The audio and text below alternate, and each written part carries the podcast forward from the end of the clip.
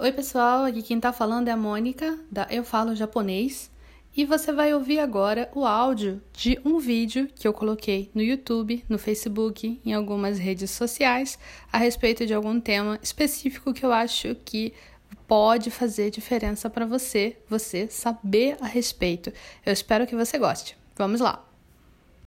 Oi, pessoal! Eu quero falar um pouco hoje aqui sobre uma questão que eu considero que quase ninguém pensa, talvez ninguém pense nisso, em relação pelo menos aos estudos de japonês, e eu acho que é uma coisa crucial para você ter em mente enquanto você está estudando. Eu sei, eu sei que é uma coisa que não dá para você pensar o tempo todo, não dá para você lembrar disso o tempo todo, mas eu quero que enquanto você está nessa sua jornada de aprender a língua japonesa, você pare em alguns momentos e pense nisso que eu vou falar aqui nesse vídeo agora. Eu quero falar sobre expectativas. Expectativas no sentido de o que que você espera do seu aprendizado de japonês. No sentido de que qual é a sua expectativa de velocidade de aprendizado? de qualidade de aprendizado. Quando você pensa em estudar japonês, você pensa em aprender japonês em quanto tempo? Você acha que esse tempo que você pensa e que você vai conseguir dominar a língua japonesa é uma coisa que está ancorada na realidade? Ou isso é só uma coisa que você desejaria que acontecesse? Por que, que eu pergunto isso?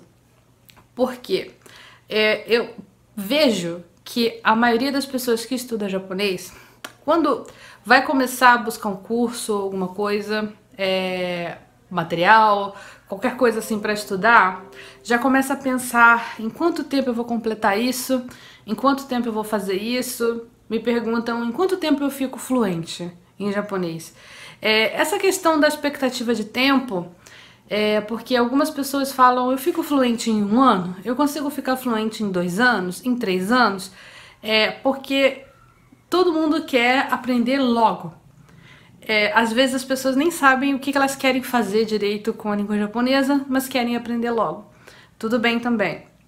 Mas eu acho que quando você tem uma expectativa que não está ancorada na realidade necessariamente, acaba te deixando atrasado, acaba te deixando atrasada, porque você gostaria de estar num lugar muito além do que você tá agora, mas você não tá. E aí você fica bem desanimado, bem desanimada, porque você simplesmente não está avançando como gostaria na língua japonesa.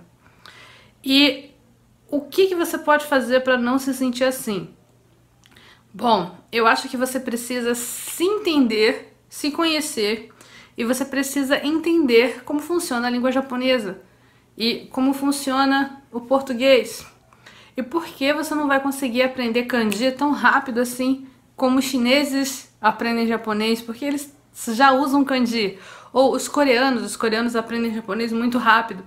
Porque o idioma deles é parecido gramaticalmente com o japonês, então é mais rápido. Eu sei que acho que talvez ninguém que está assistindo esse vídeo agora necessariamente pensa isso de coreanos e chineses, porque talvez vocês não conheçam coreanos e chineses, mas talvez vocês se comparem com alguns amigos que já estão melhor na língua japonesa, é, ou algumas pessoas que vocês veem que ah, aprendeu japonês tão rápido e vocês fiquem com uma insegurança de ai meu Deus, por que, eu não consigo? Porque você tinha uma expectativa de já estar falando japonês, já estar entendendo o japonês, e essa expectativa não correspondeu à realidade. Então, eu quero que você pare e pense um pouco o quanto a língua japonesa é diferente do português. E como as pessoas absorvem o idioma novo, o japonês, de uma forma diferente. Nem todo mundo vai absorver da mesma forma. Então, cada um tem o seu tempo, cada um tem o jeito de aprender diferente e o tempo de aprendizado diferente. Então, essa pergunta de em quanto tempo eu aprendo japonês, em quanto tempo eu posso ficar fluente em japonês, vai depender muito de você, porque a sua natureza, a sua facilidade ou dificuldade de conseguir internalizar certas coisas, vai acelerar ou vai atrasar um pouco esse processo. E isso tá tudo bem, porque cada um é diferente. No final das contas, todo mundo consegue aprender japonês. Todo mundo consegue aprender japonês. Mas você tem que lidar com esse monstrinho que tem dentro de você que te deixa com irritação, que te deixa sem disposição para estudar porque é difícil. Isso é um ponto importante. Hoje eu estava falando com um aluno que estava me perguntando, tirando uma dúvida assim sobre uma estrutura. E é, ele estava falando assim: ah, eu entendo muita coisa, mas essas estruturas são difíceis. Gente, quando vocês encontram uma coisa que vocês têm dificuldade, eu quero que vocês parem e pensem como isso é bom. Vocês querem ter facilidade o tempo todo? Não tem como ter facilidade o tempo todo. Você precisa, você simplesmente precisa encarar a sua dificuldade. É ótimo que você identificou a sua dificuldade. Você viu, ah, eu acho kanji difícil. Ah, eu acho os verbos difícil. Ah, eu acho voz passiva difícil. Eu acho de doce tá doce difícil. Você identificou a sua dificuldade?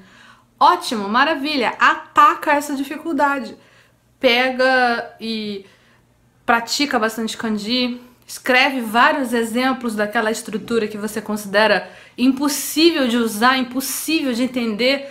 A gente, nosso cérebro, tem é, uma função de deixar a gente vivo, né? Essa é a função do nosso cérebro.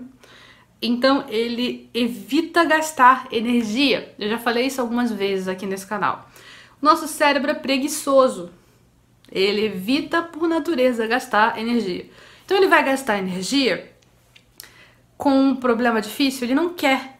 É, com uma estrutura um pouco mais difícil, ele não quer gastar energia porque nosso cérebro ainda é um pouco primitivo. É, tem camadas do nosso cérebro que são muito primitivas.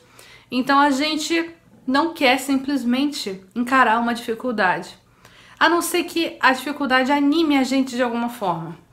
Então a gente precisa ter um foco de que quando você encontrou uma coisa difícil, tenta mudar o seu jeito de pensar. Em vez de você ficar, ai, isso é difícil, ah, que troca, não quero. Fica assim, opa, achei uma coisa difícil. Eu vou fazer com que ela não seja mais difícil para mim. E assim você vai evoluir. E assim o seu estudo de japonês vai evoluir cada vez mais. É, eu peço que você, de tempos em tempos, veja esse vídeo para eu lembrar você que você achar difícil é uma coisa boa, não é uma coisa ruim. Você achar difícil não é ruim. Você achar difícil não quer dizer que você é burro, não quer dizer que você é burra, não quer dizer que você não tem capacidade, que você não vai conseguir nunca aprender. É o seu cérebro querendo conservar energia. Mas tá tudo bem, o cérebro não sabe que você não vai morrer se você gastar esse pouquinho de energia. Mas você sabe. Você precisa saber isso no nível consciente, ok? Essa é a minha mensagem de hoje. Eu espero que vocês tenham gostado desse vídeo. Se você quiser apoiar aqui o canal, clica aqui no Apoia-se para você poder apoiar o canal da forma como você puder. Eu espero que você tenha gostado de ouvir esse áudio. Se você gostou desse áudio, por favor, compartilha com alguém esse podcast, alguém que você sabe que precisa saber dessas informações. E se você tiver um tempinho, avalie aqui o podcast e faz um comentário. Eu vou adorar saber o que você achou. Tchau, tchau!